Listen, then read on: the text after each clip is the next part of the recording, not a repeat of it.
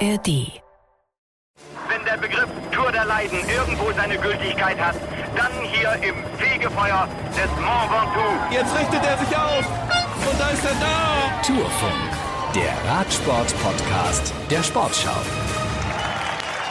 Ladies and gentlemen, welcome to the Basque Country. Bienvenue au Pays Basque. Ja, hola. Da sind wir wieder. Ab sofort bekommt ihr uns täglich nach jeder Etappe der Tour de France in der ARD Audiothek und überall, wo es sonst noch Podcasts gibt. Wir grüßen euch aus Bilbao und es freut mich sehr, dass ihr mit uns auf dieses große Abenteuer geht.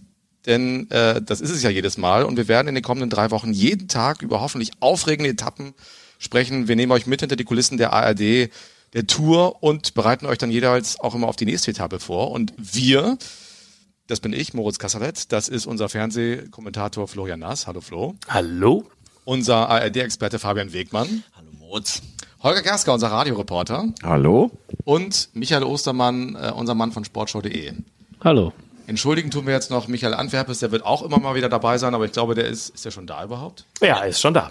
Gekommen heute, ne? Kurz nach der Redaktionssitzung. Ja, und ähm, vielleicht haben wir auch noch mal ein paar prominente Gäste zwischendurch. Wir gucken einfach mal und ähm, schauen, was wir so auf die Beine stellen für euch. Geht's euch allen gut? Habt ihr alle den Weg gut gefunden hier ins Baskenland? Ja, super. War eine schöne weite Anfahrt und ich habe auf der Fahrt Richtung Bilbao überlegt, hatte ich schon mal so eine weite Anreise zu einer Tour de France. Ich kam dann vielleicht noch von der Zeit her auf Dublin 1998. Das war extrem weit durch äh, Fährverbindungen und so weiter. Da war man noch einen Ticken länger unterwegs.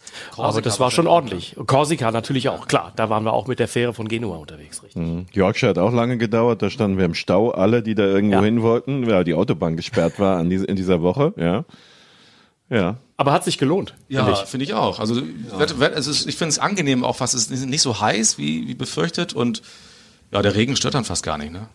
Nee, ich fand das heute auch ganz gut. Ich bin auch mal in den Regen gekommen. Also ich habe noch einen, einen weiteren Weg gemacht. Ich bin dann nochmal über die deutsche Meisterschaft über äh, ähm, Bad Dürheim gekommen und habe dann den Anlauf genommen hier nach Frankreich. War schon ein paar Tage unterwegs, aber es war wirklich sehr heiß und hier ist es äh, recht angenehm. Ja. Ich bin mal ein bisschen gefahren, äh, direkt nass geworden. Es war wie, wie immer im Baskenland. Simon Gerschk hat auch Bock. bin fast jedes Jahr bei der Baskenland-Rundfahrt gefahren. Es, ist eine, es wird eine sehr, sehr große Party. Die baskischen Fans sind eigentlich, die Stimmung ist, kann man schon so sagen, weltweit wirklich spielt da in der allerhöchsten Liga mit. Die Basken sind da völlig verrückt. Ähm, und da würde ich mich auf jeden Fall freuen. Ich glaube, die, die Tour, also ich bin die Tour noch nie im Baskenland so richtig gefahren, Vuelta öfter mal, aber äh, das, das wird auf jeden Fall richtig cool, der Grand Depart. Ja, wir sprechen in dieser Folge über das Auftaktwochenende, die Besonderheiten der Strecke, über die Favoriten, über die Chancen der deutschen Fahrer. Und wir reden über das, was den Radsport bewegt. Und das ist momentan leider auch noch das tödliche Unglück von Gino Meda bei der Tour de Suisse. Das ist jetzt schon zwei Wochen her und liegt immer noch so ein bisschen wie ein, wie ein Schleier über dieser Tour. Also wenn man die Fahrer sieht, dann merkt man eigentlich nichts. Die lachen viel und so, aber ich weiß aus Gesprächen auch, das beschäftigt schon noch sehr, sehr viele.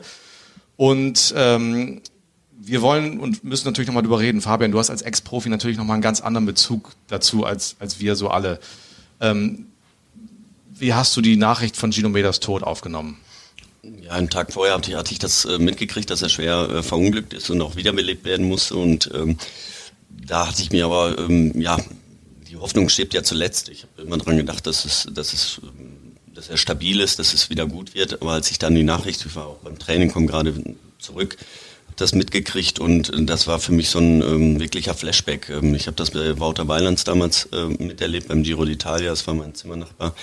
Ähm, er ist damals auch ja, ähnlich in der Abfahrt ums Leben gekommen ähm, und ähm, das sind Dinge, die man nicht vergisst, die man nie wieder vergisst. Ähm, und äh, da bleibt die Welt einfach in dem Moment stehen. Also wir, stürzen oft als Radprofis oder gehen viele Risiken ein, aber keiner geht im Grunde genommen davon aus, dass, äh, dass das auch tödlich enden kann. Ähm, das verdrängt man immer und äh, in den Momenten holt einen das wieder ein. Es sind sieben deutsche Fahrer hier bei der Tour. Wir haben mit vielen von ihnen auch über Gino Meda gesprochen und über mögliche Konsequenzen, die der Radsport jetzt vielleicht ziehen sollte. Ihr hört jetzt Simon Geschke Nils Polet, Georg Zimmermann, John Degenkolb, Emanuel Buchmann und Nikias Arndt, der Teamkollege von Gino Meda war. Ja, er wird immer bei uns bleiben. Er wird immer ein Mitglied des Teams, der Familie bleiben. Und ja, ansonsten kriegt er auch schon wieder Gänsehaut. Aber ähm, werden wir die Tour für Gino auch fahren, glaube ich. Also jeder, der da jetzt an den Start geht, äh, da gehen wir raus, werden für Gino kämpfen auch. Und ähm, ja, sind in Gedanken halt nach wie vor immer noch bei ihm. Ja, absolut schrecklich. Also ich meine, äh, das ist äh, das Schlimmste, was, was passieren kann, sage ich mal. Ähm, äh, das kann man eigentlich wirklich kaum in Worte fassen. Ja, also ich konnte mich jetzt die letzten Tage schon ganz gut davon ablenken wieder, aber bei der Tour des Swiss selbst war es natürlich ein Riesenschock und ähm, leider auch nicht das erste Mal in meiner Karriere, dass ich äh, so eine Art Beerdigung auf dem Rad mitmachen musste, dann am Tag danach mit der Trauerfahrt. Ja, es äh, geht einem auch als Kollegen super nah. Also ich habe da auch äh, wirklich geheult am nächsten Tag, obwohl ich ihn gar nicht so gut kannte. Aber ja, man hat da dann doch so einen sehr direkten Bezug zu. Ich war noch auf der Trauerfeier für Chino Mäder in Zürich und ähm, ja, hat mir viel geholfen, da nochmal mit meinen Kollegen drüber zu reden und da gemeinsam die, den Unfall mehr oder weniger versuchen abzuhaken. Ja, wo dann wirklich die Nachricht kommt, dass er gestorben ist, äh, habe ich auch erstmal meine Frau angerufen und, und darüber gesprochen. Ähm, aber das ist leider auch äh, ein Teil unseres Sports. Damit müssen wir leben. Ähm, wir sind schnell auf den Straßen unterwegs. Es kann immer jeden treffen und das muss man auch immer im Hinterkopf dann ein bisschen behalten. Ja. Es wird immer gefährlich bleiben und ähm, die Geschwindigkeiten, die wir zum Teil fahren, mit eigentlich als einzigem Schutz ein bisschen Styropor auf dem Kopf, das wird nie so, so hundertprozentig äh, sicher sein. Ich habe mir auch die Unfallstelle angeschaut von Chino, ähm, weil ich nahe dem Sturzort im Trainingslager war. Also da kann man dem Veranstalter wenig Vorwürfe machen. Es war einfach ein tragischer Unfall. Ja, ich denke, das ist schon immer irgendwie präsent, dass was passieren kann. Ich meine, wenn man mit 90, 100 km/h ohne Schutzbekleidung einen Pass runterfährt, ich glaube, wenn man da stürzt, dass da die schlimmsten Dinge passieren können. Und ich denke, das muss man auch ein Stück weit ausblenden, sonst kann man den Sport nicht auf Dauer machen.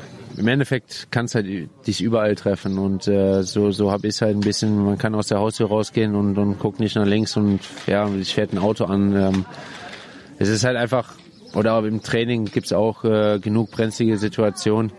Klar, äh, wenn, wenn dann einer so früh stirbt, ist, ist das natürlich äh, gar keine schöne Nachricht. Ne? So, und jetzt gehen die Meinungen auseinander. Manche sagen, der Radsport kann gar nicht viel mehr tun für die Sicherheit. Andere finden doch, sagen, dass solche entscheidenden Abfahrten vom letzten Berg runter ins Ziel zu gefährlich sind. Flo, brauchen wir eine neue Sicherheitsdiskussion im Radsport? Die kann nie schaden. Äh, und zwar zu jeder Zeit muss man vor allem den Fahrern Gehör schenken. Ich finde es immer wichtig, über solche Dinge zu diskutieren. Das hat die Formel 1, um einen Vergleich zu ziehen, ja auch getan. Die Formel 1 war ein Hochrisikosport mit vielen Todesfällen. Und in den Jahren hat sich das verbessert. Darüber reden wir kaum noch, zum Glück. Äh, Im Skisport gab es ähnlich, also in der Abfahrtsdisziplin, in den Speeddisziplinen gab es diese Diskussion auch. Das kann nur zielführend sein. Man wird das Risiko minimieren müssen. Man kann es nicht ausschalten. Das weiß auch jeder Radprofi, glaube ich. Äh, Fabian nickt schon mit dem Kopf, dass, dass man natürlich äh, Risiken auf sich nimmt, wenn man eine Abfahrt mit 90 Sachen runterfährt und wir reden über schmale Reifen. Dass das Risiko mitfährt, ist klar. Aber ich finde es doch legitim, dass man eine Diskussion führt, wie man den Sport sicherer machen kann. Äh, da gibt's für und wider. Wir werden, glaube ich, auch noch Toni Martin hören, der ja auch so eine Art Athletensprecher war zu seiner Zeit. Und der sagt ja ganz klar, für mich gehört so etwas verboten. Eine Abfahrt ins Ziel.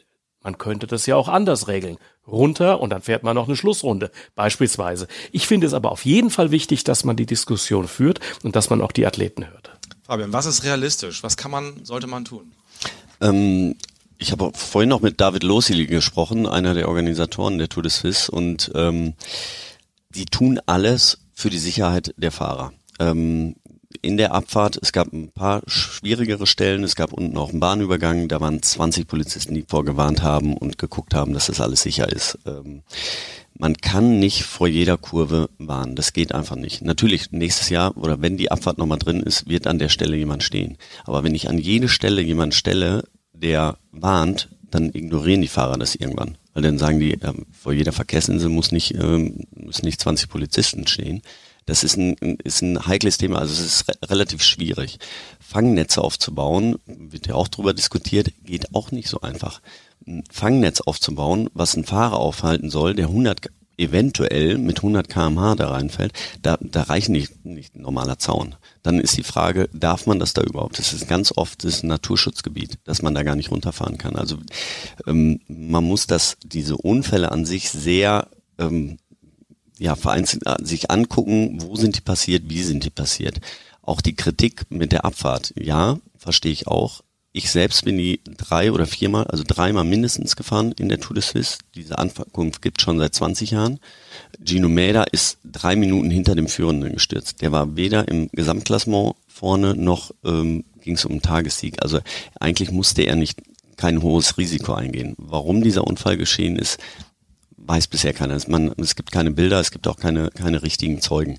Äh, Sheffield, ähm, der ist auch vorher gestürzt, der war aber ein ganzes Stück vor ihm ähm, dem ist nicht so viel passiert. Also ähm, wie gesagt, es ist, ähm, wenn, wenn wir anfangen, diesen Unfall zu thematisieren und zu sagen, so genau der Unfall darf nie wieder passieren, ähm, dann können wir, glaube ich, keinen Straßenradsport mehr machen, weil ähm, das würde heißen, dass wir jede Abfahrt oder auf jeden Fall nicht keine Alpenabfahrt mehr machen, weil das würde heißen, dass wir jede Abfahrt so sperren müssen, dass da keiner von der Straße kommen kann. Und ähm, in dem Falle, ähm, ja, es, es kann auch auf einer Geraden passieren. Wenn, wenn irgend, man kann auch nicht jeden Baum rechts und links ab, äh, ähm, absperren und ähm, da kann man auch gegenfahren. Also ähm, man muss die Gefahrenstellen auf der Straße, Verkehrsinseln, ähm, ganz gefährliche Kurven, wenn's, wenn's, wenn die Kurve zum Beispiel zumacht, ähm, da muss man davor warnen und da muss man da auch verschützen. Aber jede einzelne Kurve. Man kann nicht jeden Fahrfehler, den, den Fahrer eventuell begehen kann, im Vorfeld ähm, ja, absichern. Mir ging es um die Anregung der Diskussion. Und wenn wir den, wenn wir den Blick haben, zum Beispiel auf das tragische Unglück beim Triathlon, was danach in Rot passiert ist, war das einfach das Reduzieren von Motorrädern. Das war ja eine direkte Folge. Das ist auch eine Folge von Diskussionen. Darum geht es. Rückschlüsse zu ziehen und sagen, wie können wir das Risiko minimieren? Es geht nicht darum, dass man jetzt keine Abfahrten ins Tal mehr macht, sondern einfach miteinander redet, vielleicht die erste Emotion auch mal ausschaltet und dann nach zwei Wochen sagt, was können wir besser machen? Gibt es Optionen, etwas besser zu machen? Und dann ist doch jedem geholfen. Darum geht's. Genau, das ist es. Also man muss jeden Sturz im Einzelnen analysieren. Wie ist der passiert und was kann man da eventuell äh, gegen machen? Bei Gino Meda sehe ich da wirklich wenig Möglichkeiten, ähm, einen Fahrfehler eines Fahrers ähm, abzusichern. Beim Triathlon war es nochmal was ganz anderes. Ähm, da ist ein, hat ein Motorradfahrer Fehler begangen, ist in den Gegenverkehr gefahren. Sowas wird zum Aber Beispiel die Diskussion im, hat der Radsport. Sowas wird es im Radsport überhaupt nicht geben. Der also offenbar einen halt Herzinfarkt Dinge, hatte und schon schon tot war zu diesem Zeitpunkt. Also oder war dem gehen, der konnte nicht mehr lenken. Also da ging ein Herzinfarkt voraus diesem Unfall. Das hat dann am Ende natürlich die Konsequenz, dass wenn einer so die die Kontrolle verliert über sein Fahrzeug, dass der dann ähm, und dass man deswegen natürlich reagiert hat.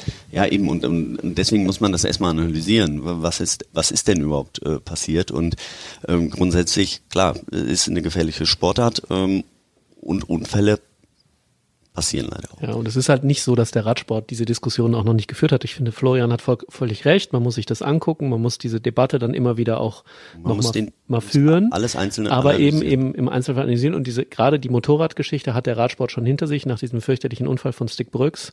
Und da hat- hat der Radsport auch reagiert. Es wurden nochmal, die Fahrtrainings wurden ähm, äh, deutlich äh, intensiver durchgeführt für die Fahrer, die im Peloton unterwegs sind mit, mit, mit, mit Auto oder Motorrad. Ähm, es wurde auch die Anzahl der Motorräder reduziert ähm, damals. Also es ist nicht so, dass der Radsport das nicht macht. Der schlimme Unfall oder äh, den Grünewegen, der äh, Fabio Jakobsen in die Bande gedrängt hat beim Sprint, da wurden danach eine Bandendiskussion geführt. Man hat andere Banden zumindest für die letzten Kilometer eingeführt. Also es ist nicht so, dass der Radsport nicht auf, auf diese Unfälle reagiert.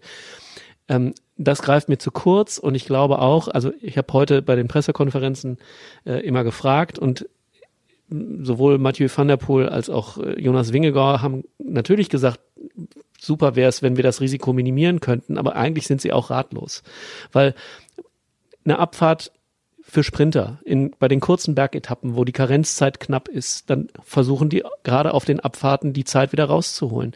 Es kann immer was passieren auf diesen Abfahrten. Und gleichzeitig wird der Radsport natürlich auch gefeiert oder feiert sich selbst für die Abfahrt von Tom Pitcock letztes Jahr vom Galibier.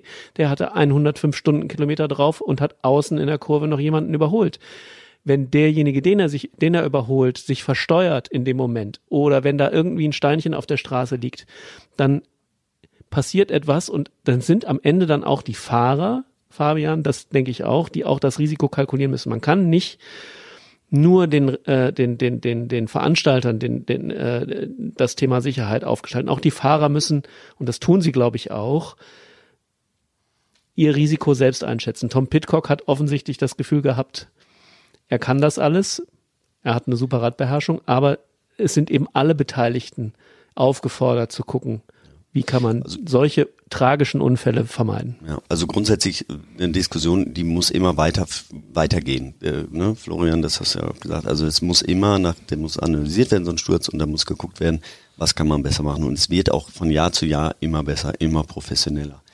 Ähm, und ähm, weil man halt Stürze analysiert. Aber nichtsdestotrotz sind die Fahrer für sich selbst verantwortlich. Und jeder hat zwei Bremsen und jeder weiß, wie schnell er runterfahren kann oder Wanderbremsen. Aber wenn man, wenn man, mal ganz kurz, ganz ja. kurz, äh, Jörg Zimmermann dazu, der dir quasi nachspricht. Also jeder hat selber zwei Bremsen am Rad montiert und jeder entscheidet selbst, wie viel er die benutzt. Also entscheiden die Fahrer letztlich auch ein bisschen ähm, selber darüber, wie gefährlich. Ja, natürlich. Man, man muss, es ist ja nicht so wie in der Formel 1, dass ich immer das letzte Risiko eingehen muss. Also ähm, wenn ich mal einmal ein bisschen mehr bremse ähm, im, im Feld, dann verliere ich ja nicht gleich äh, das ganze Radrennen. Also das ist ja, das, das kann man nicht, nicht, nicht eins zu eins äh, gegeneinander aufwiegen, sondern dann bin ich vielleicht ein bisschen langsamer, dann muss ich aber mehr antreten danach oder sowas. Ähm, deswegen, ähm, wie gesagt, so, so ein Unfall, der kann auch in der Fläche passieren. Also das, äh, wenn da einer einen Fahrfehler begeht, von der Straße abkommt, sobald man von der Straße abkommt und äh, Hindernisse im Weg sind, stehende Hindernisse, feste Hindernisse, wird es immer gefährlich für Radfahrer.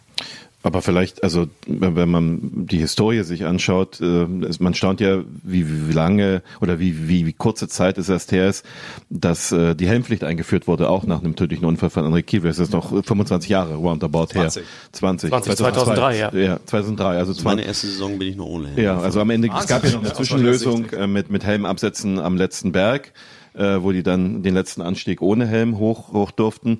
Und deswegen ist, für mich ist ja das, was Florian gesagt hat, vielleicht gibt es ja tatsächlich irgendwo in der Wissenschaft was Innovatives. Ich meine, alpine Skirennläufer, die auch auf jedes Gramm achten, was, was sie da am Körper haben, haben Airbags dabei. Ähm, jetzt braucht man kein Ganzkörper-Airbag natürlich, aber für den Kopf, was sicherlich die, die schwierigste Stelle bei sowas ist, ähm, vielleicht gibt's ja unter dem Helm irgendeine Möglichkeit, irgendwas zu tun, äh, wenn man einfach mal na, ein paar, wenn, wenn der Weltverband einfach mal ein paar Wissenschaftler in die Spur setzt, was, was können wir denn tun? Weil logisch, ähm, permanent Fangzäune geht nicht. Wir haben heute auch mit, mit Ralf Denk gesprochen zu diesem Thema, was so seine Idee ist, der auch genauso sagt, also wir können aufhören, in den Bergen zu fahren, wenn wir anfangen, jede, jede Abfahrt. Aber es gibt natürlich so und solche Abfahrten, es gibt auch so und solche Stellen. Äh, und wenn man halt, selbst wie wir mit dem Auto, wenn man halt da 500 Meter weit runter gucken kann, ist natürlich anders, als wenn ein sanfter Auslauf ist. Und letztlich ist es am Ende aber auch irgendwo, ich will nicht sagen Schicksal, aber wer, wer ganz dramatische Unfälle in den letzten Jahren vor Augen hat, dann ist man immer froh, dass nichts passiert ist. Remco Evenepoel bei der Lombardei-Rundfahrt an so einer Brücke. Wenn da irgendein Stein in der Nähe ist, wo er mit dem Kopf gegenschlägt, sieht das auch anders aus. Philippe Gilbert haben wir alle von der Tour de France hier in Erinnerung, der irgendwo wieder hochklettert. Deswegen glaube ich, dass, dass man doch versuchen muss, innovativ vielleicht am, an der Ausrüstung des Radprofis was zu machen. Und wenn die irgendwas mit sich mittragen müssen, um, um sich zu schützen, dann ist es eben so. Es schützt ja vielleicht auch vor, vor Verletzungen, insofern, als dass man dann, dann auch nicht irgendwie schwere Verletzungen davon trägt. Und einfach mal, einfach mal forschen und, und einfach mal was in Auftrag geben und drüber nachdenken. Das finde ich, glaube ich, sollte die wichtigste Lehre sein. Ja, es ist interessant, dass es äh, vergleichbare Fälle bei der Tour de France genau zwei gab. In Abfahrten, in der Geschichte seit 1903 gab es zwei Fälle. Einer war Fabio Casatelli 1995 und es gab einen 1935. Klar, es gibt noch den Tod von Tom Simpson, aber das war eine ganz andere Situation. Also zwei tödliche Stürze bei Abfahrten. Da ist jeder zu viel. Brauchen wir nicht drüber reden. Aber um das auch mal einzuordnen, klar, es ist jetzt ein ganz aktuelles Thema. Hoffentlich passiert jetzt über Jahre und Jahrzehnte wieder um nichts mehr. Trotz allem ist es wichtig, genau wie, wie Holger es gesagt hat, da sind wir uns, glaube ich, alle einig, dass man den Fall betrachtet und überlegt, was, was, welche Lehren kann man daraus ziehen äh, und wie können wir es sicherer machen. Und ich glaube, genau das wird ja auch gemacht. Lass uns mal über die Tour sprechen. Äh, mit diesem Wochenende geht's los im Baskenland. Also ich habe bei den Fahrern so rausgehört, ähm, wird sehr stimmungsvoll, aber wird auch sportlich krass. Fabian, was hast ja. du so in deinen Gesprächen äh, gehört? Ja, ich glaube, heute ähm, sind ja viele abgefahren, die Strecke abgefahren und äh, viele hat so ein bisschen entzaubert. Ähm, vor allen Dingen so die Sprinter, die so relativ gut so über den Berg kommen, die äh, kamen, die haben sich doch noch ein bisschen Hoffnung gemacht, aber als sie dann heute abgefahren sind, haben viele, glaube ich, da einen Haken dahinter gemacht, weil ähm, es ist halt typisch baskisch und ähm, es geht im Finale bis zu 20 Prozent einfach mal hoch.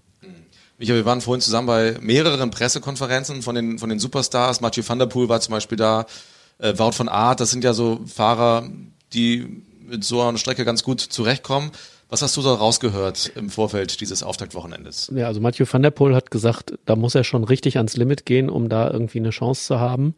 Und äh, aber selbst da ist er nicht sicher, weil es natürlich, und das ist, trifft dann auch Wout van Aert, der in erster Linie auf seinen Kapitän aufpassen muss, auf Jonas Wingegaard, und wir haben alle noch äh, im Blick, wie äh, ähm, Pogacar, der sicherlich explosiver ist als Wingegaard, zum Beispiel bei der Flandern-Rundfahrt auf diesen zwar viel kürzeren, aber auch doch sehr steilen ähm, äh, Anstiegen allen weggefahren ist. Also er ist explosiver, das könnte für ihn schon die Chance sein, wenn er gut in Form ist. Das wissen wir nicht wegen des Handgelenkbruchs, er ist kein internationales Rennen gefahren. Aber wenn er hier in richtig guter Form steht, könnte das eine Gelegenheit für ihn sein, da schon mal ein Zeichen zu setzen und Jumbo unter Druck zu setzen. Also ich habe eben noch bei Michael Kwiatkowski vom Ineos-Team reingehört, der sagte, die Favoriten machen gerade bei der ersten Etappe das Rennen. Also wenn die entscheiden, da ist hier schon was möglich, äh, dann wird es für alle anderen ganz, ganz, ganz schwierig, äh, da irgendwas zu reißen. Und ansonsten, wenn sie sagen, okay, erstmal Piano, erstmal durchkommen und vielleicht nur gegen Ende hin, dann haben natürlich auch Fahrer wie Julien Alaphilippe, der offensichtlich sich gut in Form fühlt. Er hat bei der Dauphiné eine Etappe gewonnen. Muss mal gucken, bei der französischen Meisterschaft hat er wohl einen Hitzschlag gehabt und äh, hat sich aber wohl erholt, sagt er. Also ich höre raus, eigentlich das große Duell, auf das wir warten während dieser Tour, könnte schon gleich bei der ersten Etappe zum Tragen kommen und davon hängt alles andere ab. Also kurz gesagt, wenn Jumbo glaubt, Pogacar nach äh, zwei Monaten Rennen ohne internationales Rennen äh, am ersten Tag zu erwischen, dann geht's am Samstag schon los. Rechnest du damit? Ja, auch bin ich auch der Meinung. Äh, ich bin dieses ganz steile Stück noch nicht abgefahren. Das mache ich ja immer dann am Renntag, um auch noch einen Eindruck zu haben, wo sind die Fans, wie wird die Stimmung so sein. Ähm, ich bin zunächst äh, natürlich schon mal ins, ins Ziel gefahren. Da dachte ich, ja, da kommt ein guter Allrounder kommt da so rein, ja. Aber klar, das Ding, ich habe es natürlich in den Grafiken schon mhm. gesehen und all das, was ich so höre, auch von Experten, von Ex-Profis und natürlich auch von denen, die hier sind, die sagen, da geht die Post ab am ersten Tag. Ich, ich glaube, dass auch halt, dass die beiden vorne sein werden, die, die müssen halt vorne in den Berg reinfahren. Dadurch wird das Tempo extrem schnell, weil alle wollen vorne reinfahren. Und ähm, die werden sich dann so positionieren und sie haben mit die stärksten Teams, also äh, bei Jumbo mache ich mir überhaupt keine Gedanken. Äh, Wort von Art, der wird da erstmal für Wingegar vor allen Dingen vorne reinknallen und dann hat er die Position. Und ähm, Pogacar wird nicht weit weg sein und wenn der merkt, er hat noch einen Korn, dann, dann legt er das drauf, dann, äh, dann tritt er auch an und dann werden es alle anderen ganz schön schwer. Winnegar hat das sehr offensiv vorhin gesagt. Er rechnet sehr fest damit, dass Pogacar was versuchen wird. Also gleich am ersten Tag. Das ist ja eigentlich ein genau. Hammer-Auftakt. Ja. Es reden alle über dieses Duell. Bei Vinegar wissen wir, der ist in Form, der hat die Dauphiné gewonnen. Ähm, bei Pogacar wissen wir es eben nicht so ganz genau. Wie gut können wir das denn einschätzen, wie gut er drauf ist, Holger? Naja, es gibt nackte Ergebnisse von den slowenischen Meisterschaften. Äh, Im Zeitfahren hatte er auf 13 Kilometer berghoch, ja, äh, knapp fünf Minuten Vorsprung vom zweiten. Wohlgemerkt, die guten slowenischen Zeitfahren, die anderen, Tratnik, Roglic natürlich, äh, waren nicht dabei. Ähm, und trotzdem ist diese Strecke, wird immer gefahren bei slowenischen Zeitfahrmeisterschaften und der war voriges Jahr 1,32 langsamer bei ähnlichem Wetter. Ja, beim, beim Straßenrennen konnte ihm Luka Meskic halbwegs folgen mit, mit ich glaube, 45 Sekunden oder so. Und dann lag der dritte 5,30. Oder sechs Minuten ja. schon, ja. Äh, und trotzdem ähm, ist natürlich, es ist eine slowenische Meisterschaft und der muss auch, er muss auch zeigen, dass er nicht angreifbar ist. Er muss doch allen mal zeigen, ich bin wieder da, ihr könnt mich nicht attackieren an den ersten Tagen. Vielleicht ist das auch ein bisschen mehr, mehr, mehr Schein als Sein. Ähm, nicht wenige von den deutschen Profis gehen davon aus, dass Jonas Wingegaard vielleicht ein Tick zu früh schon in absoluter Topform ist. Äh, die Tour ist lang, wiewohl in diesem Jahr es ja anders ist als sonst, dass man sagt, die Entscheidung fällt in der letzten Woche. Das verteilt sich so sehr. In der letzten Woche sind drei Sprintetappen äh, von, von den sechs Etappen. Also so dramatisch zu sagen, alles auf die letzte Woche ist in diesem Jahr nicht. Und trotzdem, äh, also ich habe bis vor bis vor einer Woche allen so gesagt, Wingegaard ist mein Favorit, gewinnt. Ich bin jetzt echt nach so ein paar Gesprächen auf Pogacar umgeschwenkt, äh, weil ich glaube, dass der, dass so eine Rennpause dann irgendwie auch gut tut, wenn er hier über die über die Startphase ganz gut kommt und über die Pyrenäen. Ich pendel so hin und her. Ne? Also Ja, ja. Vor, vor ein paar Wochen äh, muss ich auch einen Tipp abgeben und hatte auf Pogacar gesetzt, wissend natürlich, dass er noch verletzt ist, aber da, da war ging einfach noch rein diese super Verfassung aus dem Frühjahr, dann äh, Wingegaard gesehen und gesagt, naja gut, also das an dem geht's nicht vorbei. Ich, ich pendel so hin und her. Mhm. Ich pendel so hin und her und leg mal, sag, sag mal so, äh, ich finde auch super spannend, wer eigentlich Dritter wird. Ja? äh, weil da gibt's auch so viele Bewerber und so viele starke Mannschaften. Ich will jetzt noch nicht vorgreifen, aber was macht denn eigentlich Ineos? Was machen die anderen großen Namen? Was machen die Franzosen? Ja, äh, konzentriert sich aufs Bergtrikot oder reicht den Etappengewinn oder ist diese Chance jetzt einfach greifbar, Dritter zu werden? Ist ja auch eine coole Nummer, in Paris da auf dem Podium zu stehen. Das sind alles so spannende Geschichten. Wir können überhaupt nicht mehr aufhören zu Mhm. sagen, äh, wir holten eigentlich grün, wenn Wout van Aert vielleicht äh, die Tour verlässt und all so Sachen. Ja, das ist total spannend in diesem Jahr äh, und zwar von Etappe zu Etappe. Grün, grün denke ich sogar wird, äh, ich gehe davon aus, dass diese möglicherweise acht Sprintetappen, dadurch, dass so viele Mannschaften wirklich auf Sprint getuned sind, dann kommt es bei der Tour in der Regel auch dazu. Und wenn es nur sechsmal ist, aber wenn dann einer dreimal gewinnt, viermal gewinnt, war auch immer, Philipsen, Jakobsen, Cavendish, ja, äh, dann hat er echt gute Chancen in diesem Jahr auf Grün. Dann, ne, weil diese Medium-Etappen, wo die anderen gepunktet haben, sind eher selten dieses Jahr. Also äh, Van Aert hat ganz klar gesagt heute, ähm, er geht es komplett anders an als vergangenes Jahr. Er fährt nicht auf Punkte, er wird das grüne Trikot nicht haben. Also er wird es wahrscheinlich auch nicht ablehnen, aber das ist nicht sein Ziel. Ähm, er geht von Mats Petersen oder Jasper Philipsen aus als, als Favoriten und Mathieu van der Poel saß dann eben auch neben Jasper Philipsen und sagte auch, nee, ich habe gar keine Ambitionen, ich unterstütze Jasper. Also ähm, das, das zeigt schon, es ist schwierig vorhersehbar, weil viele Szenarien möglich sind ähm, und am Ende wird es vielleicht doch wieder Van Aert. Ja, alles möglich. Ne? Ich würde gerne nochmal auf, das, auf das, den, diesen Zweikampf, den prognostizierten zurückkommen, weil ich glaube, das geht ja jetzt schon los. Also die fangen natürlich an, sich gegenseitig auch die Bälle zuzuschieben und zu sagen, hier, ähm, ne, Psychologie spielt eine große Rolle. Also Pogacar sagt, ich weiß noch nicht, wie ich so drauf bin und äh, Jonas ist der große Favorit und äh, ich habe natürlich vor, die Tour zu gewinnen, aber jetzt müssen wir erstmal gucken. Wir haben ja den Co-Kapitän Adam Yates, also äh, woraufhin Wout van Aert, der wurde das gefragt, ob er glaubt, also sie hätten ja auch letztes Jahr mit Roglic und äh, äh, Wingegaard, Wingegaard sind sie mit einer Doppelspitze quasi ins Rennen gegangen. Das hatte sich dann sehr schnell erledigt, weil Roglic ähm, dann äh, nach seinem Sturz auf der Kopfsteinpflaster-Etappe dann irgendwann aussteigen musste.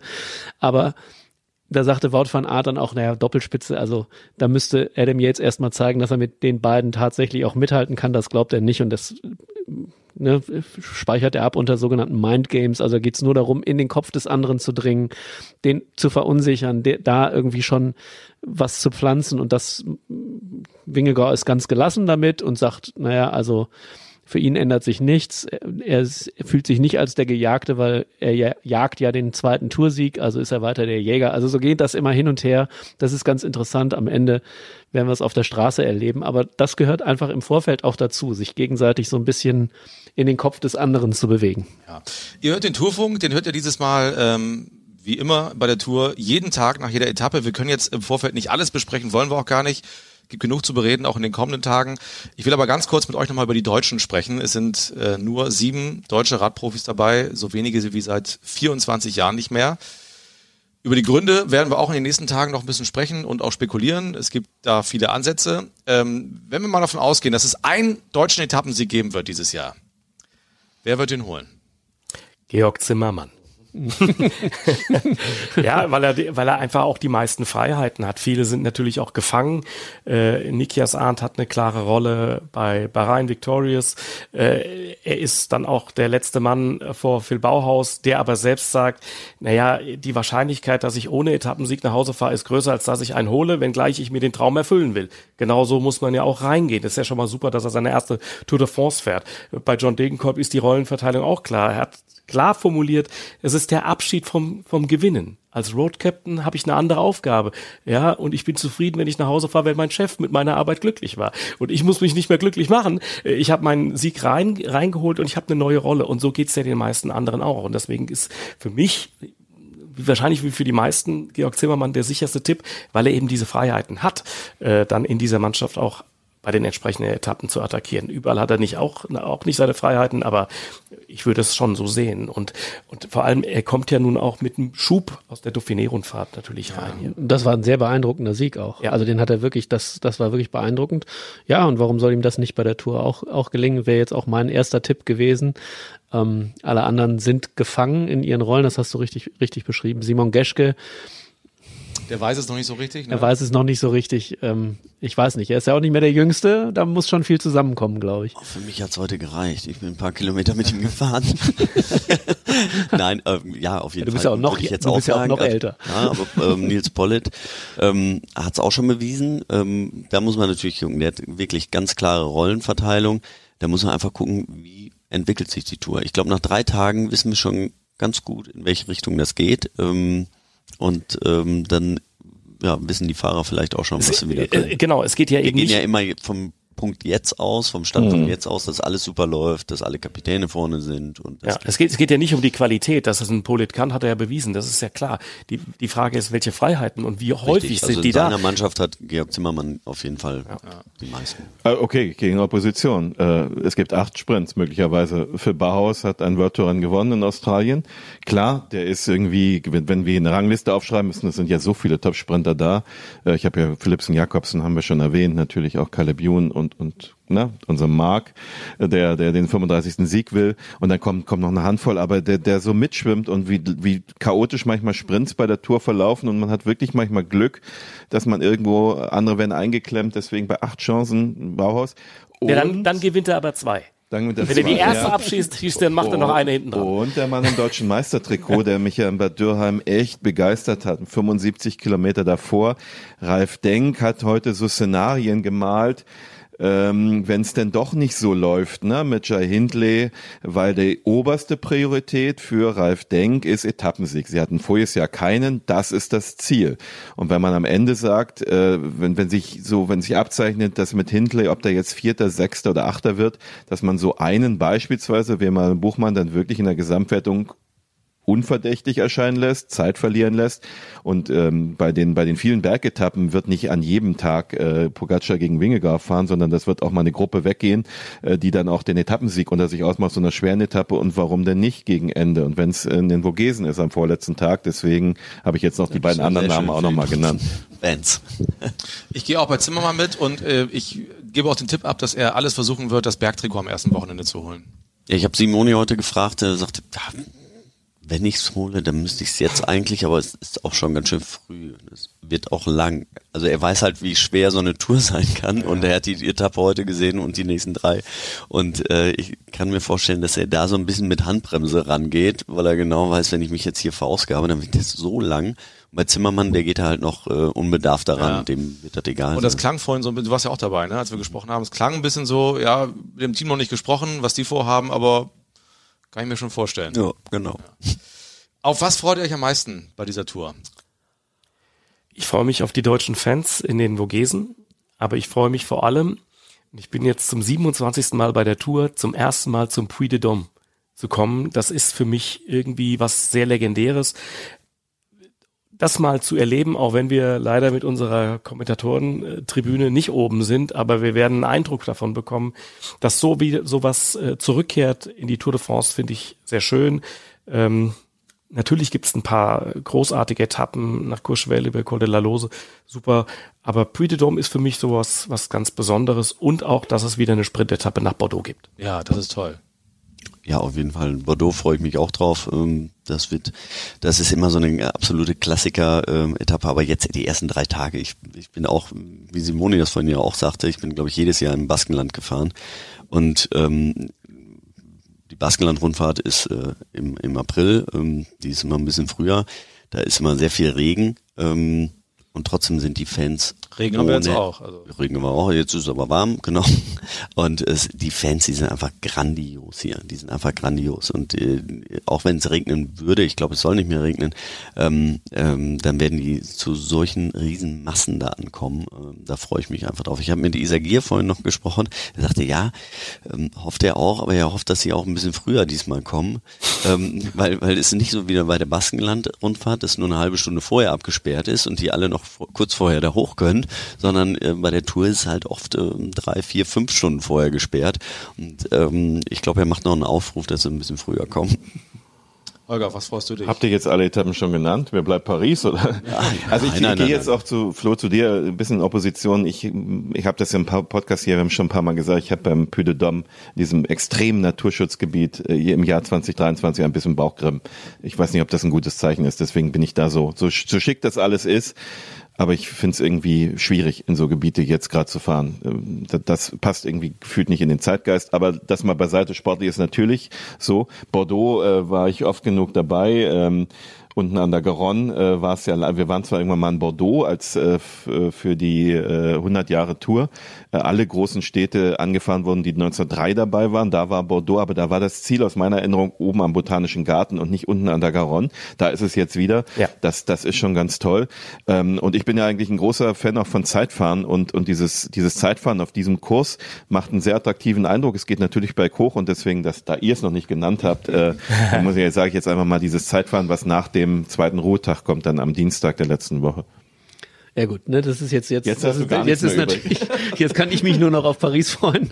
Nein, also äh, ich finde das grundsätzlich immer schwierig. Ich glaube, ich hätte auch Schwierigkeiten gehabt, wenn ich als erster dran gewesen wäre, äh, mir da was rauszupicken, weil ich finde und äh, ich bin noch nicht ganz so lange dabei wie Florian und Holger, aber meine 20. ist es immerhin auch schon und ähm, ich freue mich eigentlich immer auf das ganze Ereignis, weil es gibt jeden Tag eine Geschichte zu erzählen oder mehrere Geschichten und manchmal weiß man nicht, welche soll man denn jetzt erzählen, weil es so viele gibt. Und das ist etwas, was mich an diesem Sportereignis immer so fasziniert hat in all den Jahren, dass es wirklich jeden Tag du denkst, ah, das wird eine normale Sprintetappe oder es ist eine Überführungsetappe und was es da alles gibt. Das ist ja diesmal sowieso auch noch anders. Es ist, finde ich, ein sehr gut geplanter Kurs, weil jeden Tag irgendwie was anderes passieren kann. Und dass du eben halt, das ist nicht berechenbar. Und das macht mir einfach am allermeisten Freude. Und ich freue mich natürlich auch sehr auf das Baskenland hier. Die Stimmung, ich bin sehr gespannt. Ich bin zum ersten Mal hier. Und das, was wir bei der Teampräsentation erlebt haben.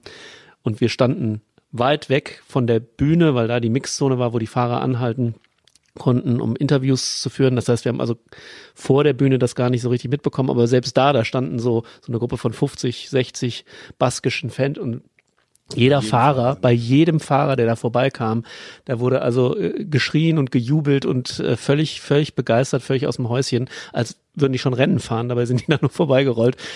Also da bin ich sehr gespannt, wie das wird. Und ansonsten freue ich mich auf tolle drei Wochen und ein tolles Duell und jeden Tag einen spannenden Tourfunk. Darauf freue ich mich am allermeisten und ich freue mich auf den 35. Etappensieg von Mark Cavendish. Der wirkt so locker und, und gelöst irgendwie, wie ich ihn noch nie erlebt habe. Der genießt das einfach richtig und äh, freut sich dabei zu sein und äh, hat richtig Lust. So, und mal gucken, wo es wo es ihn hintreibt am Ende. Ja, mich wird's freuen für ihn. Ja, mal gucken. Ich danke euch sehr für diese Runde. Ähm, es war ähm, die erste von, müssen wir kurz rechnen, ja, ungefähr 20 in den nächsten drei Wochen. Wir hören uns jeden Abend nach jeder Etappe wieder, um über das zu sprechen, was bei dieser Tour passiert. Und wir wissen alle, es passiert eine ganze Menge. Herzlichen Dank euch. Und wir hören uns dann nach der ersten Etappe am Samstag. Macht's gut. Wenn der Begriff Tour der Leiden irgendwo seine Gültigkeit hat, dann hier im Fegefeuer des Mont Ventoux. Jetzt richtet er sich auf. Und da ist er da. Tourfunk, der Radsport-Podcast der Sportschau.